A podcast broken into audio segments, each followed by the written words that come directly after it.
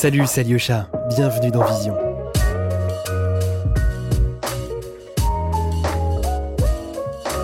Avec Adobe Creative Cloud, vous pouvez donner une nouvelle dimension à vos projets en utilisant par exemple Photoshop sur iPad ou bien dessiner et peindre avec Adobe Fresco, jouer avec la 3D et la réalité virtuelle et plus globalement rejoindre une communauté mondiale de créatifs. Suivez le lien dans la description pour un essai gratuit. Je vous souhaite à toutes et à tous une très bonne écoute. Alors il y a une photo qui m'a particulièrement marquée. C'est une photo que j'ai prise en fin 2016 à Tokyo quand je pensais à l'époque que mon travail sur les femmes de Yakuza euh, touchait à sa fin, après avoir passé 4 ans euh, à travailler dessus. Et c'est un projet qui se terminera finalement en 2019. Et voilà, donc c'est une image que j'ai fantasmée euh, dès mon arrivée en 2012. Je, je, rêvais un peu de pouvoir photographier un couple dans leur intimité. Un couple de ce milieu-là, quoi. Bon, j'aurais jamais pensé pouvoir, pouvoir y arriver. Et puis finalement, fin 2016, on se retrouve comme ça tous les trois dans cette chambre de Love Hotel. Et c'est vrai que c'est un moment qui n'était pas prévu, puis c'est arrivé comme ça, comme un miracle, comme un cadeau. Et j'ai ressenti ce que je ressens rarement, mais ce que je cherche à chaque fois en photo, cette espèce de magie où tout s'aligne. La lumière, les mains, les cheveux, l'énergie. Il se passe quelque chose et ça vous fait presque perdre la tête. Cette espèce d'ivresse photographique où on se sent comme connecté avec l'au-delà. Je trouve que c'est une image qui représente assez bien mon projet de manière générale, avec cette femme dans l'ombre, mais qui s'accroche avec force. Cette image qui représente aussi ma position par rapport à ce projet, mon désir de regarder ces femmes en face, et la position de l'homme qui est toujours entre nous, parce que c'est lui qui protège et surtout c'est lui qui décide. Alors je suis Chloé Jaffé, je suis photographe. Euh, je suis née à Lyon et j'ai grandi entre la ville et la montagne. Enfant, j'ai arrêté de vivre avec mes parents quand j'avais 8 ans. J'ai vécu chez ma tante un moment, puis en foyer jusqu'à ma majorité. Après le bac, j'hésitais entre les beaux-arts et une école de photo.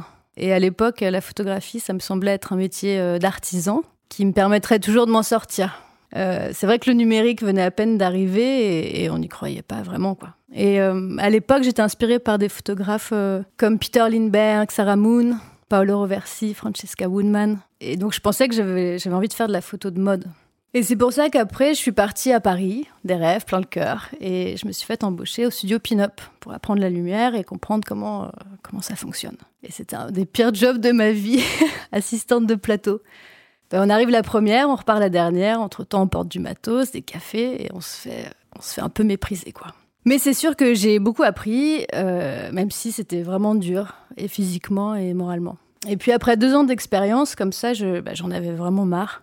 Et c'est après un apéro euh, à Belleville qui n'en finissait plus, avec une fille qui est devenue une, amie très chère, qu'on est parti sur un coup de tête alcoolisé au Japon, comme ça, pendant trois mois. Et ça, c'était ma première expérience là-bas. Et c'est à ce moment-là que ma fascination pour, euh, pour le pays a, commencé. Et puis en rentrant après, je suis partie vivre à Bristol et à Londres. Je travaillais au marché de Camden sur un stand qui vendait des fringues vintage la moitié du temps et l'autre moitié du temps j'étudiais euh, la photo à nouveau à la centrale Saint Martins. Et c'est comme ça que je me suis reconnectée à la photo et surtout la, photographie euh, plasticienne.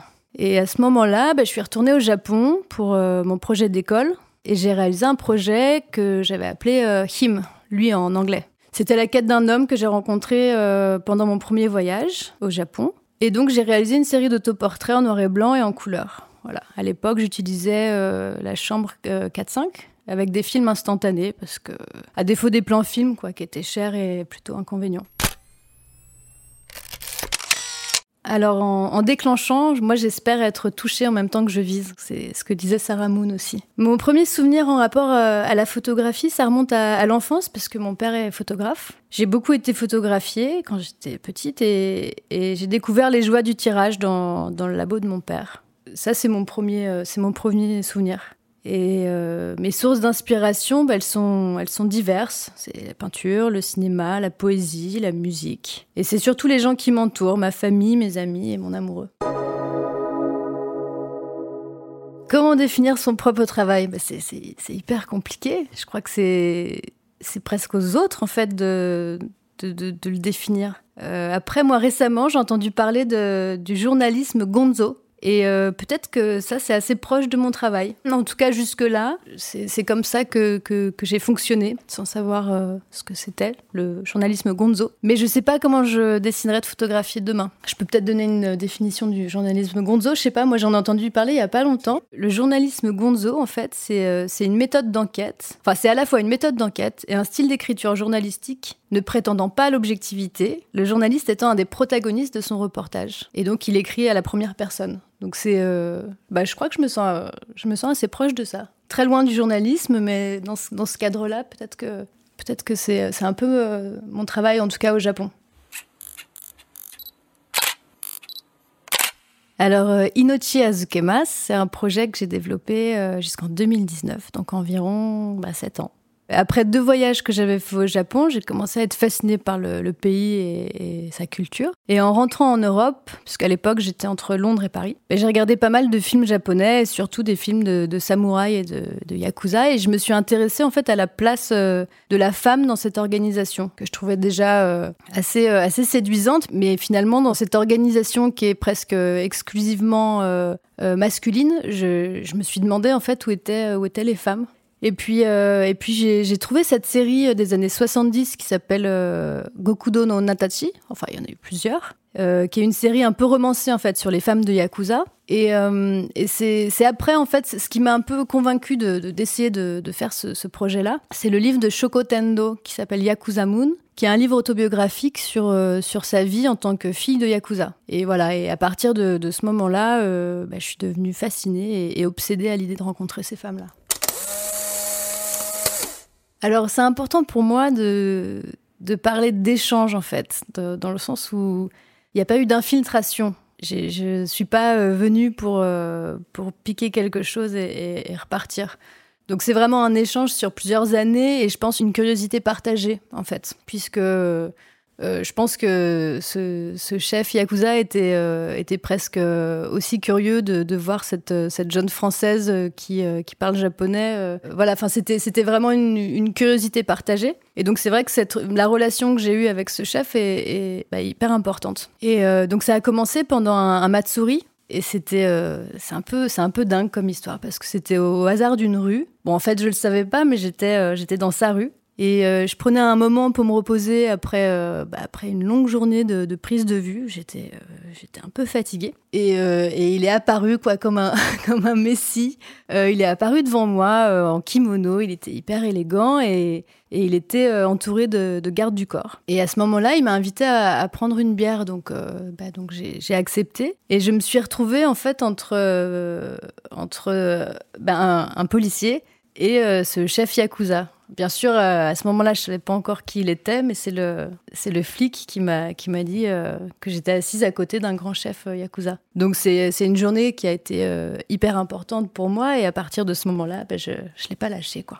Alors, en fait, euh, dans, la chronologie du, projet, euh, avant de rencontrer euh, ce chef, c'est vrai que je, commençais un petit peu à, être en contact de loin avec ces femmes-là. Et, comme je voulais m'en rapprocher, je, me suis fait embaucher comme hôtesse. Et, ça, c'est important. En fait, ça a été important dans le projet parce que bah, ça m'a apprise finalement comment me comporter avec le chef un petit peu. Enfin, ça m'a servi à, gérer certains moments de tension. Euh, donc j'ai été hôtesse quelques temps et hôtesse, c'est, euh, ça n'a rien à voir avec la prostitution quand même, je, tiens à le préciser. C'est des bars, euh, donc il y a beaucoup de bars d'hôtesse au Japon et effectivement c'est un bar où on, boit avec les clients. Mais bon voilà, donc suite à, suite à ça j'ai, rencontré le chef et effectivement là c'était pas du tout, bah, c'était pas du tout gagné parce que parce que j'étais juste une, curiosité. Il a fallu, bah, il a fallu construire cette relation, c'est-à-dire il a fallu que je me fasse accepter en tant que photographe et pas, et pas juste euh, comme, euh, comme une, jeune, euh, une jeune fille qui... Enfin, il avait du mal à comprendre ce que je, ce que je cherchais quoi, pendant, pendant un moment. Donc il y a eu toute une série de, de rendez-vous et de, et de tests un peu avec lui. Et je pense que ça a pris, euh, ça a pris au moins, euh, ouais, c'était au moins un an et demi ou deux ans avant que, avant qu je puisse me rapprocher de, des femmes de son groupe et notamment de sa femme. Sa femme, ça a vraiment été, euh, je crois que c'est la personne qui a mis le plus de temps à me faire confiance. Et puis en fait, suite à ça, moi j'avais déjà commencé à contacter ben, des, des tatoueurs et d'autres personnes qui potentiellement pouvaient m'aider dans mon projet et me présenter des gens. Et il y a eu un espèce de d'effet boule de neige en fait. Enfin, quand j'ai commencé à avoir des images, bah, voilà, forcément, il y avait des gens qui me contactaient pour me proposer d'aller photographier certaines femmes. Et ben, je trouvais ça intéressant de montrer celles qui sont dans l'ombre dans un milieu qui est exclusivement masculin. Euh, en fait, assez rapidement, je les ai trouvées euh, plus fascinantes en fait que, que leur euh, ou leur père ou, leurs amants, puisque effectivement, il n'y a pas de femmes yakuza à proprement parler. Ça n'existe pas. Donc, c'est des femmes qui sont en lien avec ces hommes-là. Et même si elles sont dans l'ombre et, et, effectivement, on les voit peu, elles sont peu représentées, en fait, elles ont un rôle, elles ont un rôle essentiel et important dans l'organisation. Bah déjà, elles soutiennent leur mari, c'est un, un, grand travail.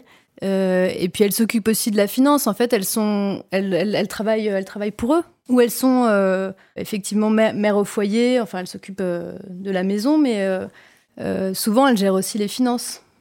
Par rapport aux femmes, alors c'est arrivé rarement, mais ça peut arriver aussi que euh, si une femme est mariée à un, grand chef euh, yakuza, euh, que si celui-ci meurt ou part en prison, bah, c'est elle qui prend la tête du groupe. Donc, selon, comme tout est très hiérarchisé au, Japon, selon l'homme qu'on a épousé, enfin la place de l'homme qu'on a épousé, on a, un statut à peu près égal du coup.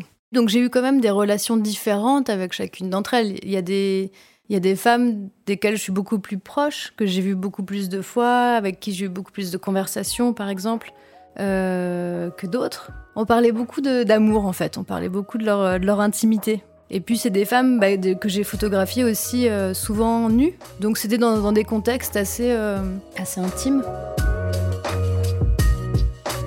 Vous écoutez Vision, podcast de la photographie contemporaine. Alors Okinawa mon amour, c'est un projet qui est très personnel au départ. je suis tombée amoureuse là-bas, mais j'allais pas très fort euh, puisque j'avais un traitement euh, antidépresseur, un espèce de cocktail antidépresseur anxiolytique qui me rendait assez sombre. Et du coup, je me suis plongée dans une espèce d'errance euh, photographique euh, bah, sur cette île. Et c'était pour moi un peu une façon de, bah, faire face, quoi. Je, m'accrochais vraiment à la photographie à ce moment-là. Et je crois que c'est un, périple où je me cherchais euh, un peu et, j'ai rencontré des femmes.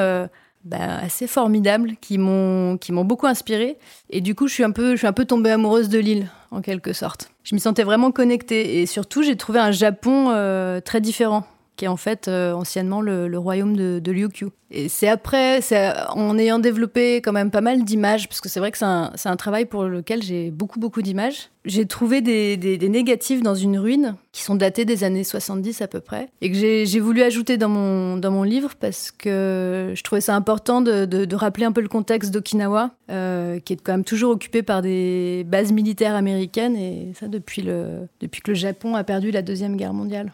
Dans Okinawa, mon amour, il y a, beaucoup de photos de nuit, majoritairement des photos de, femmes, beaucoup d'hôtesses, euh, donc des femmes d'un certain âge, mais aussi des femmes euh, plus jeunes. Il y a aussi cet homme euh, avec qui j'avais une relation un peu particulière qui apparaît aussi dans, ce livre. et puis des interventions. je crois que c'est un livre qui est, un peu construit aussi comme le, premier livre, avec, avec différentes couches, donc avec des interventions de peinture, ces négatifs qui apparaissent donc en transparence. Et puis, euh, et puis donc les, des textes aussi euh, qui sont en fait des notes que j'ai trouvées dans des, dans des love hotels à Okinawa.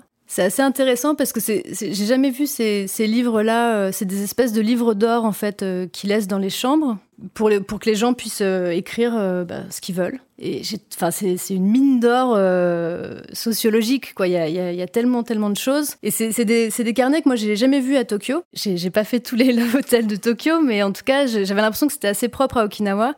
Et c'est hyper intéressant parce que c'est anonyme et ça, parle, euh, ben, ça parle de, l'humain, quoi. Ça parle d'amour, ça parle des relations euh, hommes-femmes et puis aussi des relations qu'il y a, euh, a sur l'île, parce qu'il y a effectivement quand même une population américaine aussi, les, les, militaires qui sont toujours là, et des femmes d'Okinawa. Et donc, et, donc j'ai ajouté ça aussi un petit peu pour, pour narrer l'histoire que, que j'ai vécue là-bas. Pour mon troisième projet, euh, je suis allée à, Osaka. Et donc, j'ai commencé un travail que j'ai appelé Osaka Ben, qui signifie le dialecte d'Osaka, qui est en fait une série de, photographies euh, dans le quartier de, Nishinari, qui est une espèce de, pour moi, d'arche de Noé.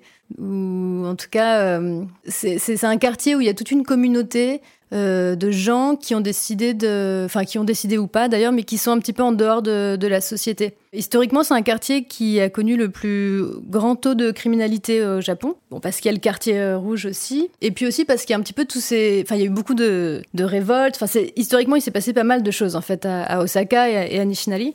Et là maintenant, il y a, beaucoup, c'est connu pour, euh, pour tous ces, ces, monsieur d'un certain âge qui vivent plus ou moins à la rue et qui, et qui travaillent, euh, qui sont des travailleurs euh, journaliers, je crois qu'on dit, donc qui, ont des, euh, qui ont des jobs au jour le jour. Donc il y a, y a, tous ces hommes-là, puis en fait en, en y allant plusieurs fois, je me suis aperçue qu'il y avait aussi donc tout un, toute une population qui, qui ont coupé un petit peu avec la société japonaise, qui est quand même enfin, où il y a beaucoup, beaucoup de pression. Euh, donc ça, ça, peut être aussi des, des femmes qui, euh, qui étaient battues chez elles et qui ont décidé de fuir, euh, des travestis, des, euh, des, anciens criminels. Enfin, il y a, voilà, il y a toute une population qui, dans ce quartier-là, se s'autorise ou qu'on autorise à vivre euh, bah, comme ils veulent et surtout sans leur poser de questions. Et j'ai trouvé ces gens absolument bah, fascinants, quoi. C'était encore une, une, une, très belle aventure pour moi. Et, et donc c'est un projet puisque finalement après le, le, premier livre et le deuxième livre, j'ai eu envie de, de, de, finir cette, cette, boucle en faisant une, une trilogie en fait. Donc c'est là aussi que, que l'idée de, ce travail à Osaka est venue et que j'ai pu faire grâce, grâce au CNAP qui m'a soutenu dans, dans ce travail-là. Euh, en fait, c'est une bourse euh, qui s'appelle, euh, je crois, la bourse, le soutien à la photographie documentaire contemporaine. Et puis donc c'est une bourse bah, pour laquelle j'ai constitué un dossier, hein, comme comme pour toutes les bourses. Et je crois que c'est très important parce que moi, c'était la première fois que j'avais un soutien pour faire un travail, enfin pour, euh, pour faire un projet, et, et, bien, et puis ça change tout en fait. Je trouve que la photographie, c'est assez limité en fait comme médium, et, et pour raconter une histoire, moi, j'aime bien personnellement ajouter différents, différentes couches, quoi. Donc, que euh, ce soit l'écriture ou la peinture ou des collages, en fait, euh, je, trouve ça, euh, bah, je trouve ça plus intéressant en termes de profondeur de, du sujet. Bon, ça reste mon point de vue. Et puis, je pense que c'est aussi peut-être parce que je viens des, un petit peu des arts plastiques. Donc, j'ai toujours considéré la photographie comme un, comme un médium et puis, et puis qu'il y a ses, limites. Et, ça m'intéresse un peu de, eh ben, de, creuser et de, tirer. Et de voir euh, et, d'ajouter euh, d'autres propositions. Le son, euh, j'imagine que ça serait quand même, ça nécessiterait une image un petit peu en mouvement. mais donc ça, bah ça, je l'ai déjà fait. J'ai un, on appelle ça un slideshow, je crois. Enfin, c'est des images fixes, c'est des photographies qui sont montées, rythmées et avec avec une musique derrière. Moi, je suis, en tout cas, je suis hyper ouverte. Toutes les images, surtout, enfin aujourd'hui, je veux dire, c'est tellement, c'est tellement infini que bah, ce serait dommage de se limiter, quoi. Bah, la temporalité en photographie, je crois que c'est assez complexe et en même temps un peu contradictoire, je crois, puisqu'une photo est censée arrêter le temps euh, en une fraction de seconde et en même temps, elle est souvent bien loin de la réalité. Donc, euh, je crois que c'est complexe. Je crois que la photographie est forcément subjective. Et je crois aussi qu'une bonne photo, elle doit être un peu intemporelle. Je crois que c'est une question à laquelle j'ai pas encore euh, vraiment répondu. Et euh, il y a une citation de, Pablo Picasso que, j'aime assez, qui est L'art est un mensonge qui nous fait comprendre la vérité. Je crois que c'est assez proche de la photo, ça aussi. Après, dans mon rapport à la temporalité dans, mes projets, bah c'est assez, euh, varié, puisque il y, a, des moments, en tout cas surtout pour le, travail que j'ai fait euh, sur la mafia, il y a eu des moments effectivement où bah, déjà j'avais un appareil, euh, un petit compact euh, pour pouvoir déclencher rapidement et puis, et puis il faut réagir vite. Et puis à côté de ça, ben, des images plus posées parce que moi en réalité j'aime quand même assez prendre le temps en photographie. Puis j'ai commencé avec, à faire des images avec, avec la chambre donc, euh, en tout cas, quand je fais un portrait, euh, j'aime vraiment prendre le temps euh, de tourner autour du, de, la personne. Et puis souvent aussi, je travaille avec des, des pauses longues parce que je sais pas, je crois qu'il se passe quelque chose quoi aussi dans ces dans cette attente. Enfin, ça permet de se connecter d'une autre façon quoi. on est aussi dans une société euh, où on prend plus le temps de rien faire, quoi. Donc, euh, je trouve ça assez, chouette de, se prendre le luxe de poser pendant plusieurs secondes pour faire le portrait de quelqu'un. C'est certainement très différent de photographier en, noir et blanc ou en couleur. Je crois que c'est vrai, le noir et blanc, c'est quand même plus proche du cœur et des émotions. Et ça laisse une autre place à la lumière. Moi, personnellement, je trouve les couleurs compliquées et, en tout cas, dans le monde réel, elles me, elles me séduisent euh, rarement. Quand je suis en alerte pour faire euh, des images, euh, c'est assez rare que, que j'imagine un cadre en couleur où je trouve vraiment les couleurs compliquées. Ça s'aligne rarement pour moi, euh, en tout cas dans ma tête. Et puis, euh, et puis je crois que même quand je suis dans une démarche de faire des images, je, bah, je les vois un peu en noir et blanc, quoi. Pour l'instant, peut-être que peut-être que je, je veux pas me limiter. Il y a, peut-être un moment où ça changera. Les couleurs réelles, les couleurs donc dans la réalité, me séduisent pas trop. C'est pour ça que par contre après je j'aime quand même rajouter des couleurs euh, en peinture, mais parce que c'est des couleurs que j'ai choisies.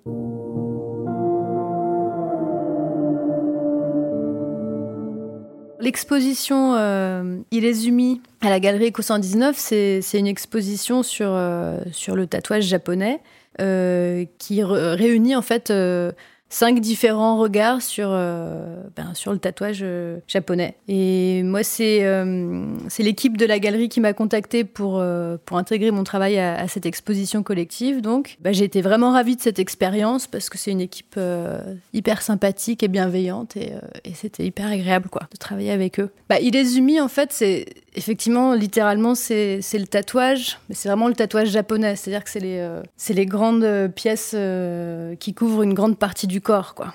Effectivement, c'est un aspect visuel euh, très évident et euh, parce que c'est une tradition depuis, euh, depuis longtemps, notamment chez les yakuza. Je crois que l'irezumi, c'est un peu difficile à, dire en français, c'est un peu comme une armure, c'est une marque d'appartenance, c'est aussi une fierté, c'est une identité, une protection, c'est un peu tout ça. Et c'est souvent des, des, tatouages qui sont en, lien avec la mythologie japonaise. Voilà,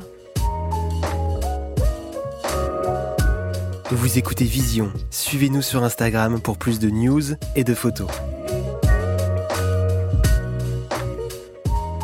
Ben moi, j'ai eu le plaisir de rencontrer euh, Simon Baker à Arles, euh, un peu par hasard, puisque je ne ben, savais pas tellement qui il était euh, au moment où je l'ai rencontré. Et puis, et puis j'ai compris. Et puis, en fait, entre-temps, j'ai pu lui montrer à l'époque mon dummy, donc le premier livre que j'avais fait sur la série Pour I Give You My Life. Et puis, euh, ben, par chance, en fait, il, il, m'a présenté à Akio Nagasawa, donc, euh, qui, euh, qui euh, représente la galerie Akio Nagasawa. Et c'est comme ça que ma collaboration avec Akio a commencé. Et ça a été une très grande chance puisque, puisque c'est une galerie qui représente beaucoup de, de vieux maîtres japonais comme euh, Daido Moriyama et puis euh, Tomatsu et puis beaucoup, beaucoup, beaucoup de monde. Et c'est vrai que le premier Paris photo, bah, j'étais la seule. Enfin, il y, avait une autre, une autre femme japonaise et, et sinon j'étais la seule, et là, en tout cas la seule européenne. Donc donc euh, c'était c'était un peu étrange et, c'était surtout une très grande chance parce qu'Akio m'a vraiment euh, bah, il m'a vraiment porté euh, dans, mes débuts de bah, de vente de tirage et tout ça et puis surtout aussi pour pour les livres parce que L'édition, ça a été une, drôle d'aventure pour moi. Après avoir fait le, le, donc le Domi qui avait été sélectionné pour le Domi Award à, Arles, j'espérais pouvoir faire une édition, comme on dit, offset. Et puis, euh, et puis il y a eu euh, ben, tout un tas d'aventures, euh, ou plutôt de mésaventures avec les éditeurs. Et, et puis en fait, c'est après peut-être deux, deux, ans que Akio m'a dit, mais en fait, pourquoi tu, tu sais fabriquer les livres à la main et pourquoi tu t'as qu'à faire une auto-édition, on fera 30 copies et puis, et puis on les vendra avec un tirage et, c'est tout en fait. Et ça l'idée m'a vraiment, m'a vraiment plu. Ça m'a, ça m'a convaincu en fait. Je, je me suis dit que j'avais j'avais pas besoin d'en imprimer euh, plus que ça euh, pour le moment et que et surtout surtout l'idée de, de, faire un objet qui soit exactement comme euh, comme je le souhaite ça c'était c'était hyper séduisant quoi. Donc après c'est vrai que c'est un, un, grand ça, ça, prend beaucoup de temps et puis c'est un petit investissement quand même de bah, de produire les livres à la main entièrement. Mais je suis je suis hyper contente de l'avoir fait et puis du coup c'est quelque chose qu'on a reproduit avec le deuxième livre Et puis je crois qu'ils sont, ben, il y en a presque plus, donc c'est c'est chouette quoi. L'auto-édition, c'est intéressant parce que ça permet d'aller au bout d'un projet sans se, sans se limiter. Après, donc moi, la conception euh, des livres, que, des deux livres pour l'instant que, j'ai réalisés, ça s'est fait au cours d'un workshop à Tokyo, euh, dans un espace qui s'appelle euh, Reminders Project, qui est un espace dédié à la photographie, qui est dirigé par Yumi Goto. Et donc, elle propose des workshops pour réaliser des livres. Moi, les deux que j'ai faits, c'était avec, euh, avec Toon van der Hiden. Je suis désolée d'avance pour la prononciation parce que je suis pas sûre de moi. Et Sandra Dolan. Donc, c'est un couple de book designers qui est euh, absolument génial et, hyper complet. Euh, c'est vraiment l'équipe de choc, quoi, avec Yumi. Enfin, tous les trois. Ils sont hyper complets parce qu'effectivement Toon est très très fort dans l'editing. Moi, c'est lui qui m'a aidé à, sélectionner les images pour, ces différents projets et c'est un peu un magicien quoi. C'est-à-dire que pour un photographe c'est euh, bah, un peu le rêve quoi. On, déballe toutes, les images sur la table et puis euh, comme ça euh, tout d'un coup la magie opère et, et, là, il crée justement le, rythme euh, et puis, euh, et puis l'histoire, quoi, qui, qui, prend forme euh, avec plus de, bah, de précision. Et puis ensuite, Sandra aussi, qui est, qui est hyper forte dans, dans, tous les détails du design. Et, et c'était, c'était un workshop vraiment super, puisqu'on a, on a pris le temps, effectivement, de choisir le papier, la couverture, la taille du livre. Enfin, on parle vraiment, vraiment de, bah, de tous les aspects qui font un, un livre et un bon livre.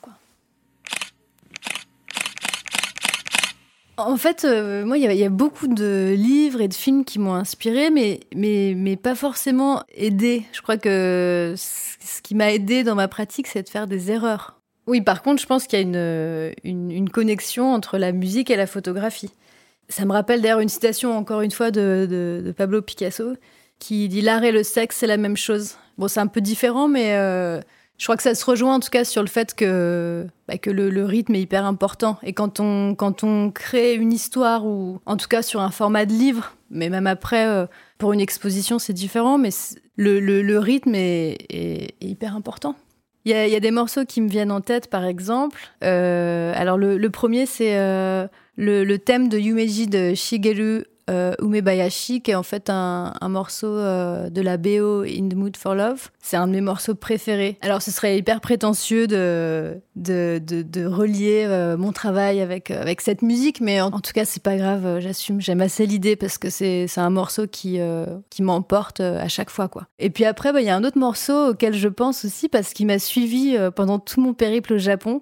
C'était euh, c'était ma, ma, chanson fétiche au karaoké, c'est euh, Aino Sanka qui est en fait l'hymne à l'amour de Fubuki Koshiji, qui est une dame qui a repris pas mal de, de titres d'Edith Piaf en japonais. Et voilà, et c'est un morceau qui, bah, qui m'a suivi dans mon aventure. Donc euh, c'est vrai que quand je regarde mes, mes images, euh, je peux entendre ce, ce morceau.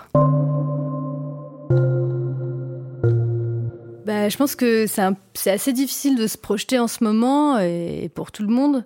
Mais euh, moi, personnellement, j'ai du mal à imaginer que, que, je ferais de la photo comme j'en ai fait jusqu'à présent. Je sais pas, j'ai l'impression d'un nouveau départ ou j'ai du mal à imaginer que ce sera que ce sera la même chose, mais après rien n'est certain.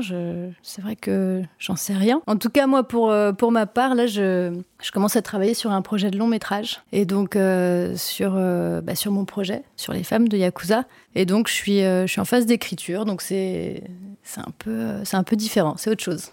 Ce projet de, long métrage, euh, c'est une histoire assez folle en fait, puisque c'est parti d'un coup de téléphone euh, que j'ai reçu euh, l'été dernier d'une très très grande agence de production américaine. et donc c'est un, coup de téléphone complètement par hasard, hein. c'est-à-dire que mon téléphone a sonné, c'était un numéro inconnu en provenance de Los Angeles et j'ai décroché et voilà. Et cette personne me demande si je serais ouverte à l'idée d'adapter mon histoire au cinéma. Donc euh, bon bah là on se pose pas la question euh, trop longtemps. Et puis finalement après quelques échanges, bon ce sera a priori une, une production française, mais voilà donc d'un long métrage qui serait inspiré de faits réels sur mon histoire.